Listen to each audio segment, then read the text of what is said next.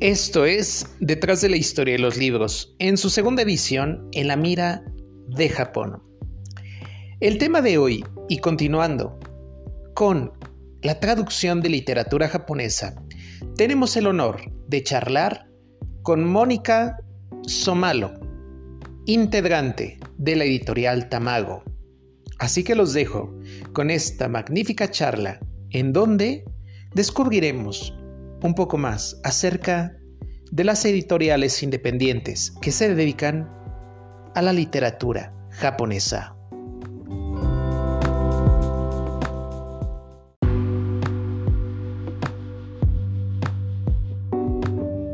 Bienvenidos a un episodio más de Detrás de la Historia de los Libros en su segunda edición en la mira de Japón.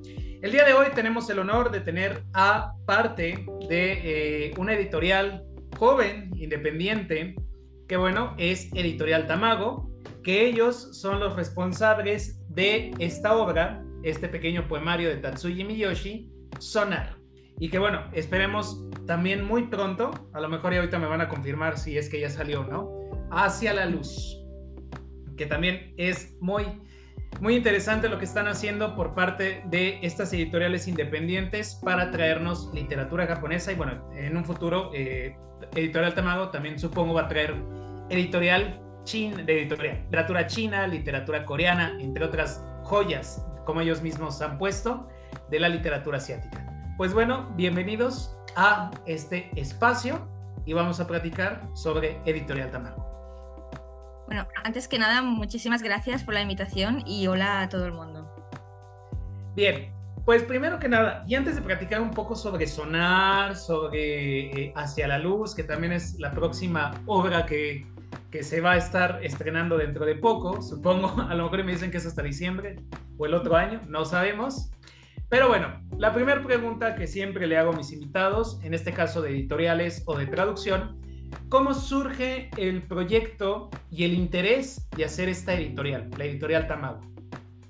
Eh, surge principalmente porque fue hacia la luz la primera obra que nos llegó fue un poco, siempre decimos que nos llegó a nosotros. Eh, y al principio realmente no conocíamos el autor.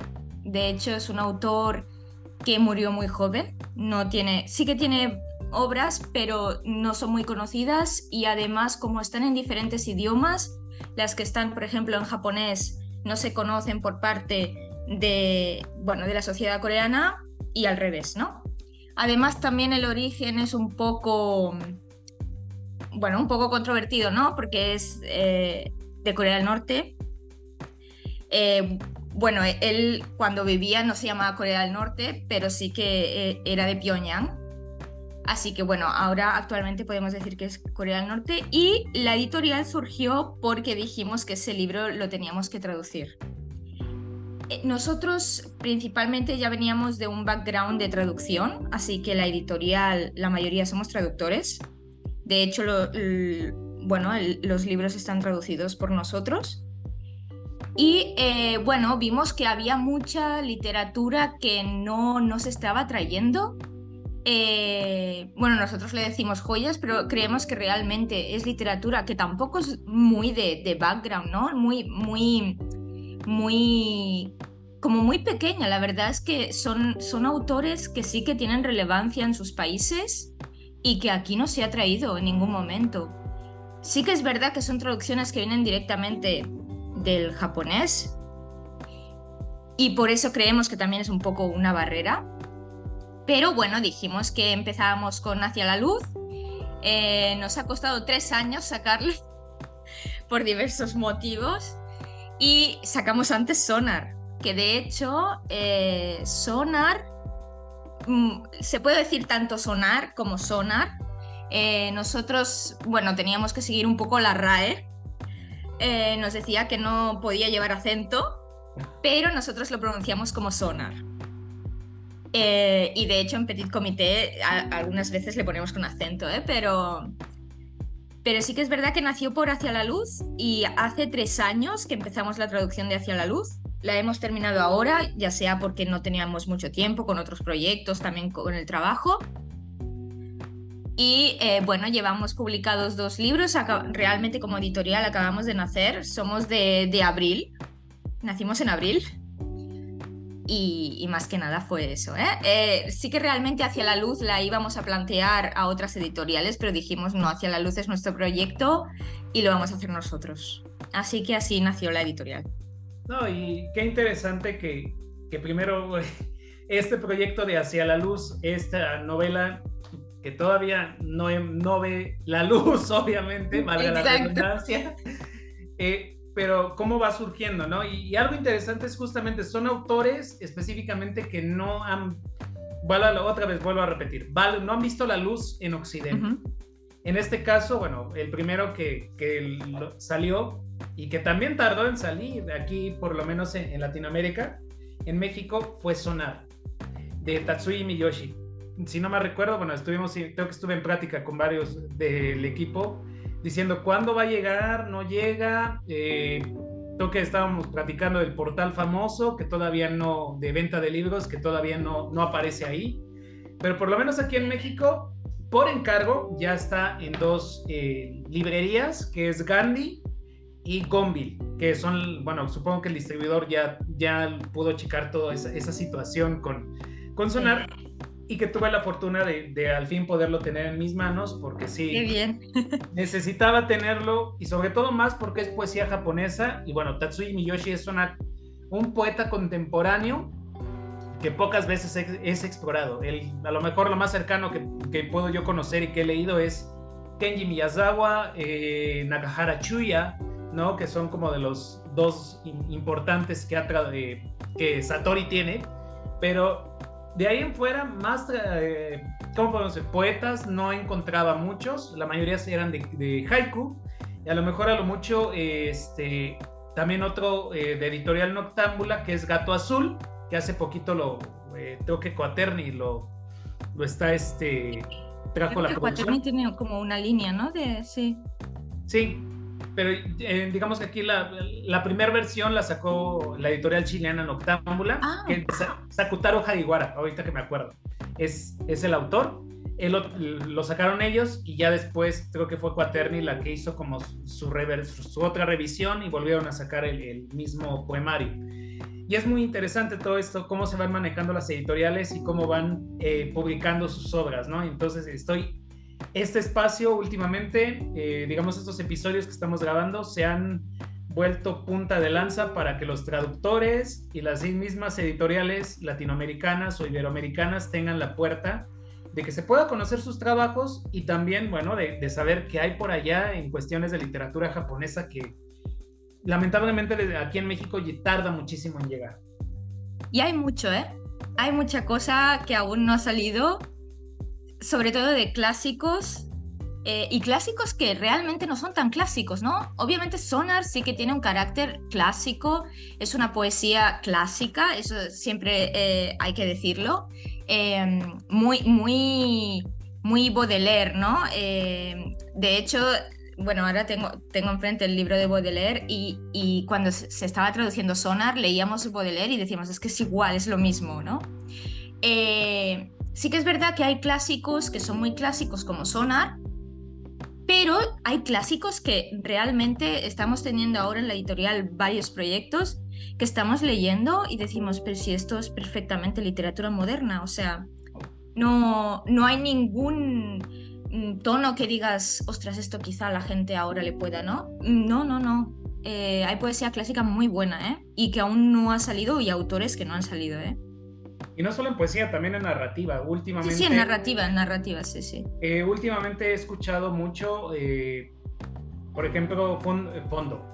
Fundación Japón ha tenido unas charlas muy interesantes con traductores y han platicado todo lo que se viene tanto en literatura clásica en cuestiones de traducción como moderna, contemporánea. Y hay mucho que se sigue traduciendo y que, bueno, las editoriales creo que cada día a día, tanto editoriales independientes como digamos los grandes monstruos editoriales, eh, están apostando ya un poco más por la literatura japonesa. Y obviamente que hay un boom, si podemos decirlo así, retomando una, una nota de, creo que era el, el mundo, no, el país de España, hablaba de ese pequeño boom que está teniendo la literatura japonesa y que obviamente, bueno, está generando mucho ruido por autores, más que nada por, siento que es también por las mujeres, ¿no? En este caso, las escritoras mujeres. Pero creo que es muy interesante esto que se está haciendo y bueno, yo añadía en esa nota informativa que no solo eh, era en España, sino también en, Latinoamérica hay cosas muy interesantes y también el trabajo de editoriales independientes, como en este caso, bueno, es eh, Tamago, eh, Cotoba Ediciones, que también anda por ahí haciendo algunas cosas. ¿Verdad? Que nació más o menos igual que nosotros. Sí, nada más que no. Sí, Cotoba en este caso como que no, no ha tenido mucho contacto porque no he visto si ya sacaron el libro, no lo sacaron todavía. No me he fijado en eso, ¿ves? Pero creo que sí, que, sí, que y además más o menos eh, creo que tienen dos, igual que nosotros ahora mismo. O sea que sí, sí, nacimos prácticamente igual. Sí. Sí. Este 2023 ha sido un buen año para la literatura japonesa y que tengamos la oportunidad de que editoriales independientes, grandes sellos, editoriales consolidados como Satori, sigan apostando a la literatura eh, japonesa y que bueno, este, si no, sin ellos no, este espacio no se haría también, digámoslo así. que, que para mí surge justamente por ese gusto por la literatura japonesa, fue que fundé este, este pequeño podcast y toda la plataforma que se está construyendo día a día. Pero bueno, retomando nuestra charla con respecto a eh, la editorial. En este caso, ¿cómo, ya no podemos decir cómo surge sonar, pero más bien, ¿qué características ha hecho que sea primero sonar la obra que se lanzara antes de Hacia la Luz?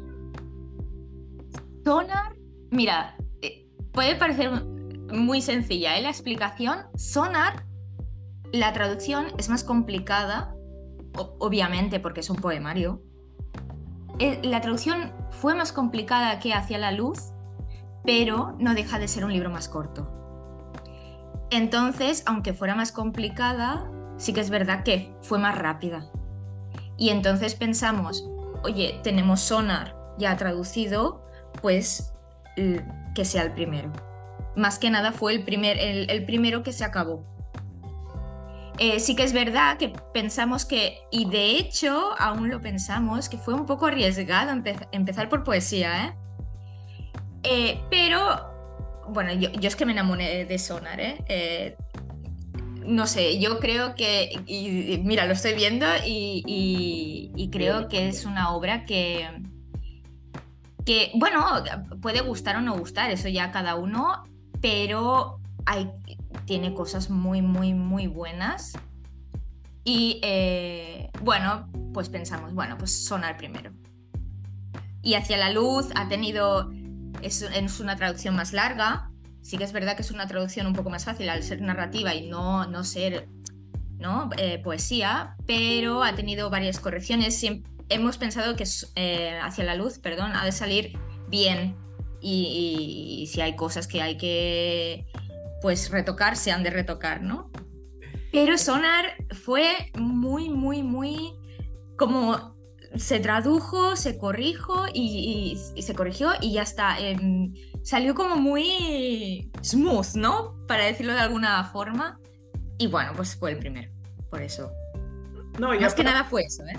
Y aparte hay que decir, hacia la luz ya está, aunque sí me advirtieron, todavía no lo compres porque todavía eh, sigue el proceso de correcciones Hacia la Luz ya está en los, algunos de los portales de venta bajo pedido aquí en México, en esta librería Gonville, que es donde conseguí acá eh, Sonar, Y sí dije, bueno, me voy a esperar porque después de leer este, yo ya quería leer el otro. O sea, definitivamente son cosas que a mí me gustan, ¿no? Eh, no quedarme sin... Algo interesante es que estoy tratando de buscar las, las últimas novedades de la literatura japonesa aunque me tarde, me tarde 15 días, un mes eh, que me lleguen, ya tenerlas en mi poder y no esperar a que en eh, nuestro país tarden cuatro o cinco meses en llegar, que luego es lo que suele pasar. sí, adelante. ¿Hacia la luz? Sí. Hacia la luz, mira, de hecho tuvimos, nos llegó el pedido, íbamos a poner ya en, por eso ya, ya se veía, en, íbamos a hacer ya la preventa y eh, vimos que se tenía que corregir. Y entonces lo tiramos todo para atrás, que fue justamente cuando nos dijiste, oye, que ya lo he visto. Digo, sí, pero no, mejor que no. Eh, de hecho, lo paramos la, la, distribución. Y a eh, nada, de hecho, bueno, eso es, un poco secreto. Hoy nos han venido los, los buenos. Hoy mismo hemos oh. recibido los buenos. Así que eh, dentro de una semana, dos, ya estarán disponibles para preventa y disponibles seguramente al mismo tiempo para encargarlos a, em, para América. Ojalá, ojalá, porque sí tengo, tengo muchas Más que nada fue eso, ¿eh? En este caso, bueno, la traducción siempre ha sido un trabajo eh, fundamental para que estas obras tengan, el, tengan éxito y también tengan, hagan ruido y a lo mejor den voz, eh, porque siempre eso es lo que hace el traductor. El traductor le va a dar voz al autor, en este caso. Como fue Tatsuji Miyoshi, eh, el de Sonar, y que la traducción corre a cargo de Mónica Solano. Soy yo, soy yo. Sí, que está aquí presente con nosotros. eh, ¿cómo, te, ¿Cómo podemos decirlo? La pregunta sería, ¿cómo te sentiste eh, al traducir a un personaje, a un autor que a mi gusto es melancólico, complejo y que tiene una serie de características que por lo menos para mí, que yo he leído a Nakahara Chuya, un poco a Kenji Miyazawa, que son autores a lo mejor un poquito, bueno, también son complejos, ¿no? Pero que tienen diferencias con Tatsuya Miyoshi. Tatsuya Miyoshi, algo característico de su poesía es la, figura, la cuestión figurativa. En este caso, los animales, ¿no? Y, que se ven muy presentes aquí. ¿Cómo fue, todo, cómo fue ese proceso? ¿Cómo, ¿Cómo te sentiste identificada con el autor?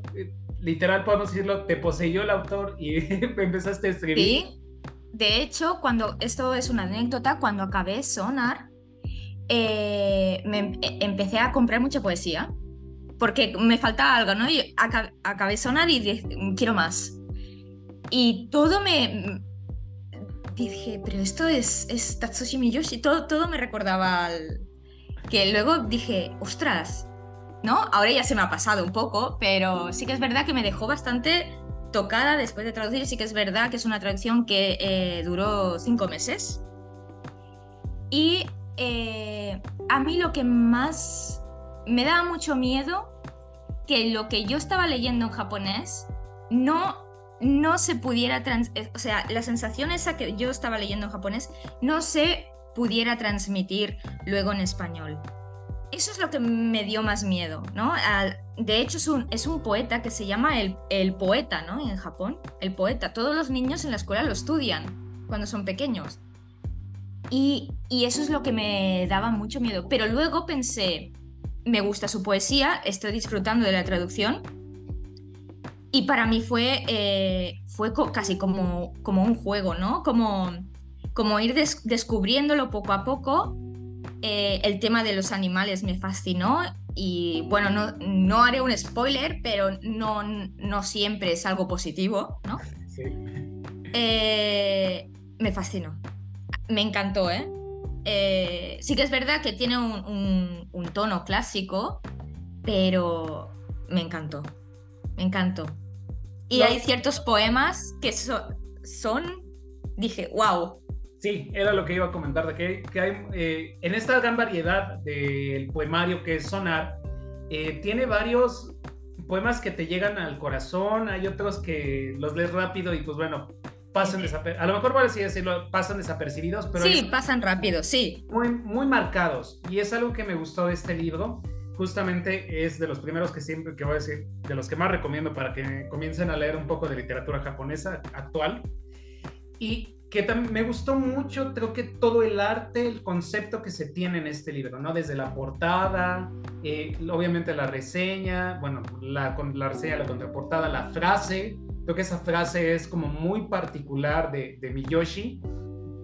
Y bueno, algo interesante, spoileando un poco el libro, no de los poemas, pero nunca me había tocado ver un que esté el poema y una imagen, algo que haga como mucha alusión, o sea, el arte. Y este poemario lo, maneja muy bien, o sea, de verdad, a mí me fascinó, me gustó, obviamente, y vuelvo a decirlo, creo que es de esos poemarios que vale la pena de, seguir destacando y que obviamente Tatsuya Miyoshi tiene, y estoy seguro, tiene más poemarios, tiene más cositas que ahí, ahí puede en algún momento que nos, bueno, la pregunta que haga en algún, eh, más adelante, a lo mejor y me pueden spoilear algo de que a lo mejor se viene una, un siguiente obra de Miyoshi o de algún otro autor que, que no nos esperamos, ¿no?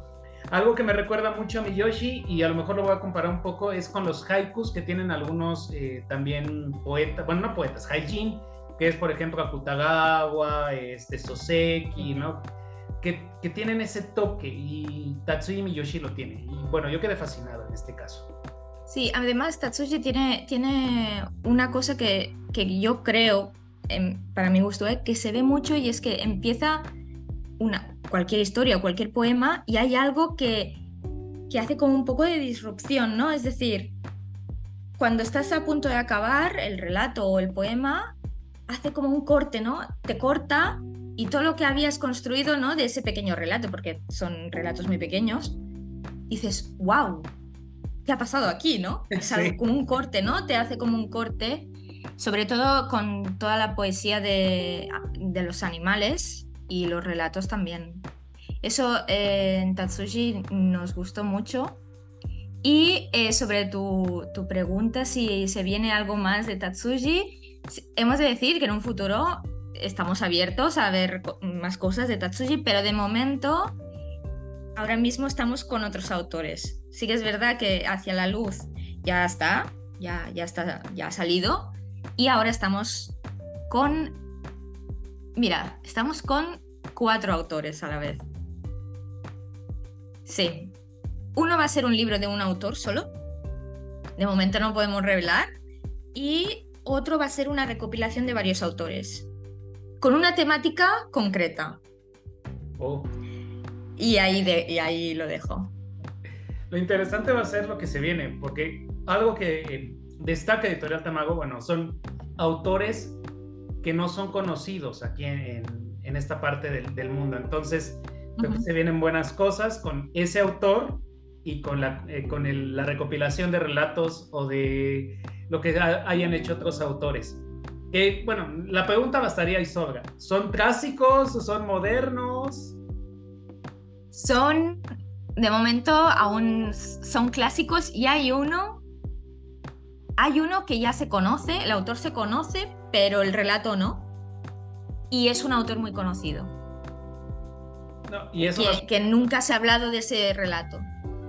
Y va a ser muy interesante saber, porque sí, justamente creo que eso, esto es lo que me gusta de las editoriales, que tengan esa oportunidad de jugar con los autores, bueno, y más editoriales independientes que toman ya las decisiones por, por sí mismos. No hay, no hay un gran monstruo detrás que te va a decir, bueno, tenemos este proyecto, o lo presenta el traductor, y lo van, lo van, lo van analizando, dejando hasta que se dé la oportunidad, ¿no? Sino editoriales independientes tienen esta característica de que obviamente ellos deciden qué proyectos van a hacer, cómo los van a, cómo van a por cuál van a empezar y como lo, lo, dijimos al principio, si hacia la luz fue el origen, bueno, primero sale sonar porque fue más rápido y hacia la luz, bueno, ya está, ya está cerquita de, dar, de ahora sí ver la luz otra vez y que creo que, bueno, eso me emociona, porque en realidad eh, es, ¿cómo decirlo? Es, uno, es, una, es un autor de literatura, eh, podemos, ok, vivió en Japón, pero podemos ubicarlo también en que nació en Corea, ¿no? Sí. Además es muy interesante, si me permites, es muy interesante porque eh, Sarian Kim sería en castellano, pero le llamamos entre nosotros, le llaman Kim Sarian. Kim Sarian eh, sí que es verdad que estuvo viviendo una temporada en Japón, pero él, y cuando uh, os leáis hacia la luz lo veréis, ¿eh? ¿eh? se siente muy coreano y su literatura es coreana, de hecho es uno de los referentes de literatura postcolonial eh, más importantes de Corea. Ha estado, que eso también es interesante, muy escondido, sobre todo en Corea, por el origen por su origen de ser norcoreano. Y en Japón también no se le tuvo mucho en cuenta después, porque él escribió también mucho en japonés, porque era coreano. O sea, claro, quedó. De hecho, hay una estatua de él en China. O sea, el homenaje a Kim Sarian está en China.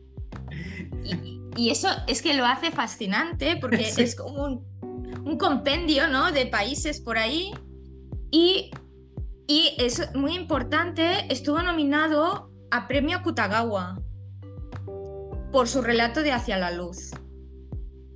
Y nos parece, cuando, cuando leáis Hacia la Luz ya lo veréis, pero es que nos parece increíble que estuviera nominado por ese relato, ¿no? Porque, eh, bueno, no vamos a contar, pero ya lo veréis. Eh, nos parece increíble esa nominación. No sé si fue algo estratégico, políticamente o lo que fuera, pero sí que estuvo nominado.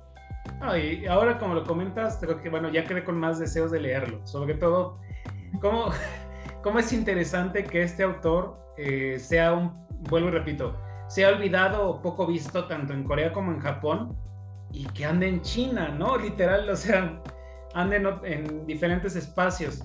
Ahora entiendo por qué a lo mejor hicieron también el viaje a China. Por ahí puede haber, puede, puede haber algo, pero no voy a spoilear más. Sí, no pudimos eh, visitar la, la estatua. A mí me, me, hubiera encantado, ¿eh? pero no se pudo. Pero sí que, sí que se hizo un viajillo, se intentó bordear un poco la frontera y aprovechamos a hacer una, una foto con el libro y dijimos, vuelvo al hogar, ¿no? Sí, sí. No, es, es muy interesante. Creo que este autor, eh, junto con Tatsuya Miyoshi, eh, San, Sangria King, va, va a ser algo que creo que nos va a permitir conocer todas esas, justamente también, todas esas historias que no conocemos de Japón o hasta de la misma Corea, ¿no? Y que hoy en día también andan, empiezan a salir cada vez más eh, relatos, por ejemplo, de autores, perdón, de sobrevivientes de la, del Hibakusha, este cuestiones que tienen que ver con las mujeres de consuelo, por ejemplo en Corea cuando fue la dominación este, japonesa en 1930.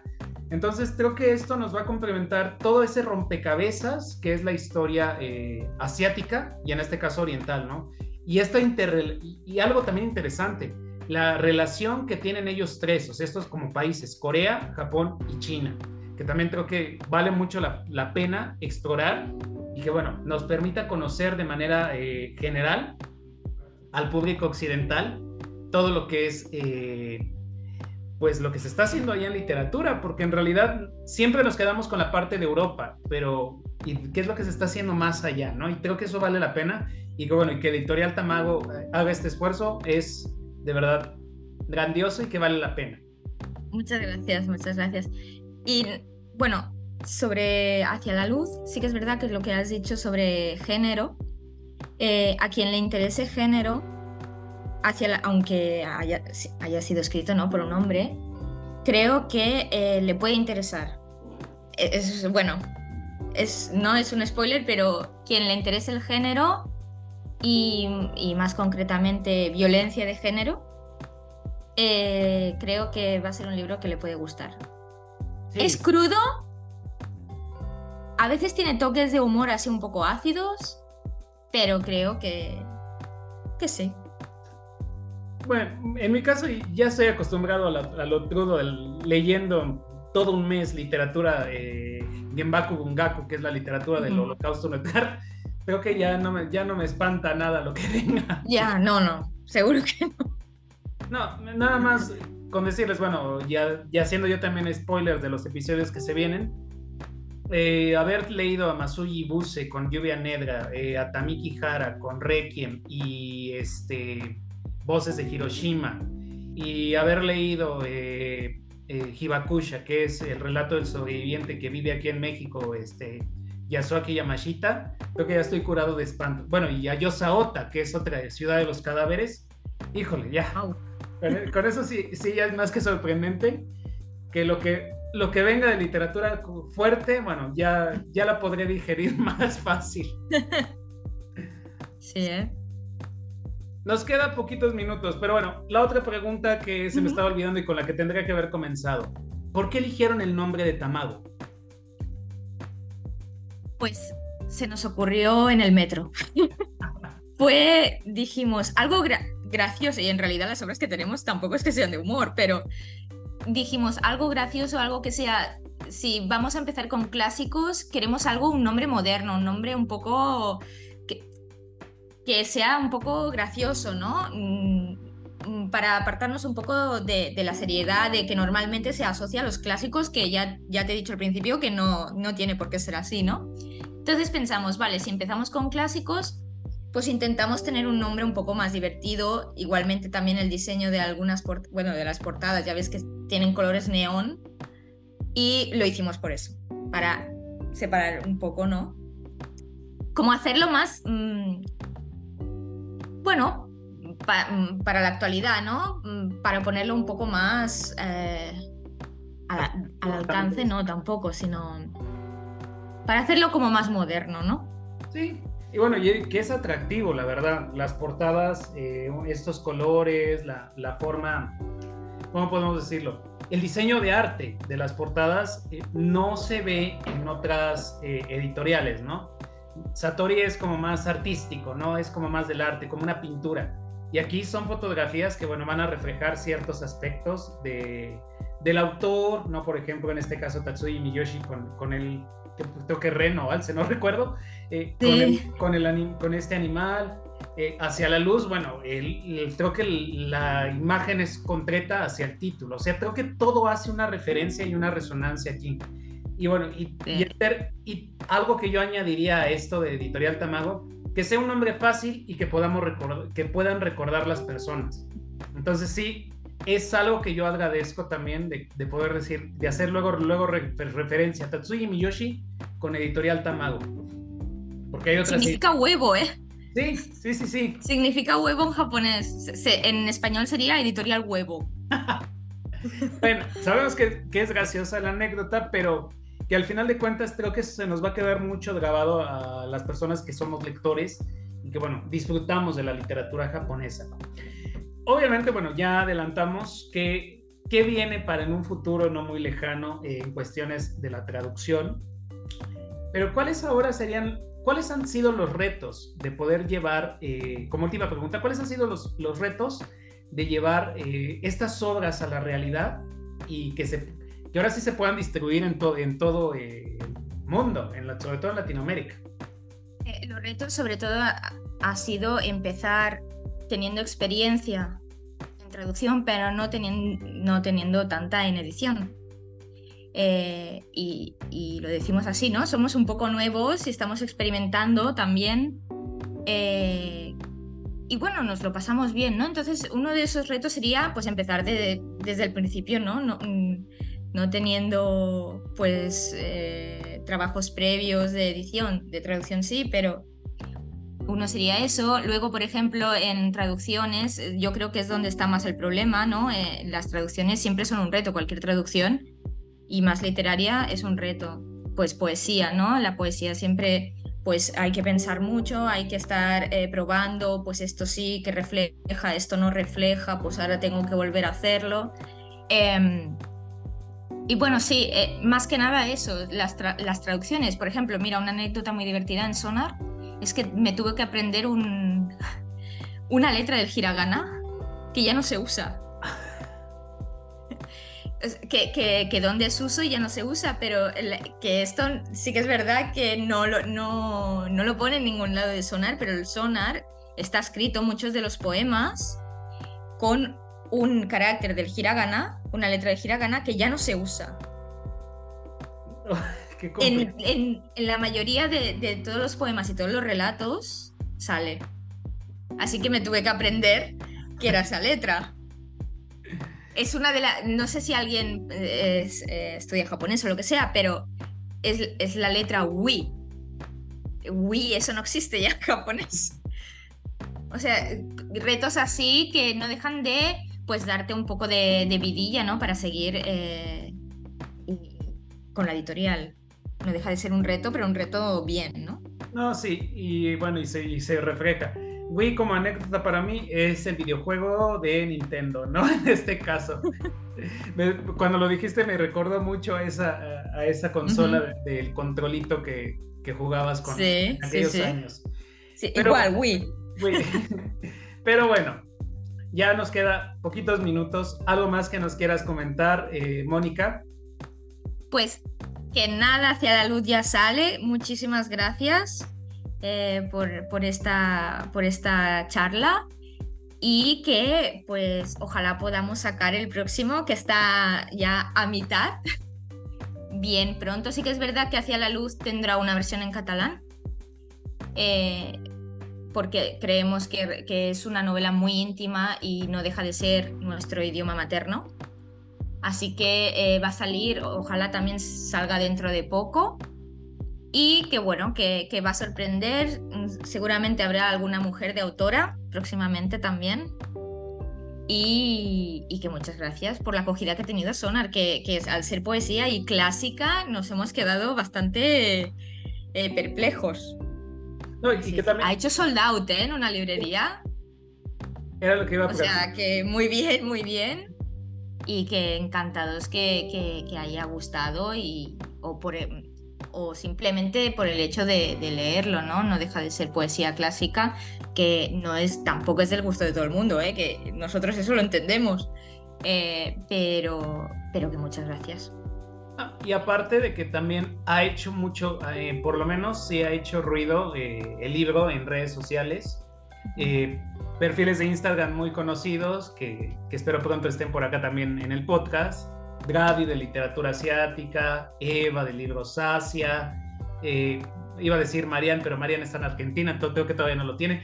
Pero creo que gente que le gusta la literatura japonesa también ya tienen un referente con esto y que siguen haciendo ese ruido de que sonar esté eh, en boca de todos y que sigamos platicando de él, eh, de este libro, ¿no? A pesar de que ha salido, ya tiene algunos mesecitos de salir, pero que vale mucho la pena de verdad conocer nuevos autores a través de, esta, de estas nuevas editoriales, de estas nuevas traducciones que se hacen y que nos permiten, bueno, ampliar nuestro conocimiento y nuestro gusto por Japón. Pues bueno, nos despedimos de un episodio más de Detrás de la Historia de los Libros en su segunda edición en la mira de Japón con mi invitada Mónica Solano, que forma parte de Editorial Tamago. Nos vemos muy pronto. Gracias Mónica por aceptar la invitación. Gracias.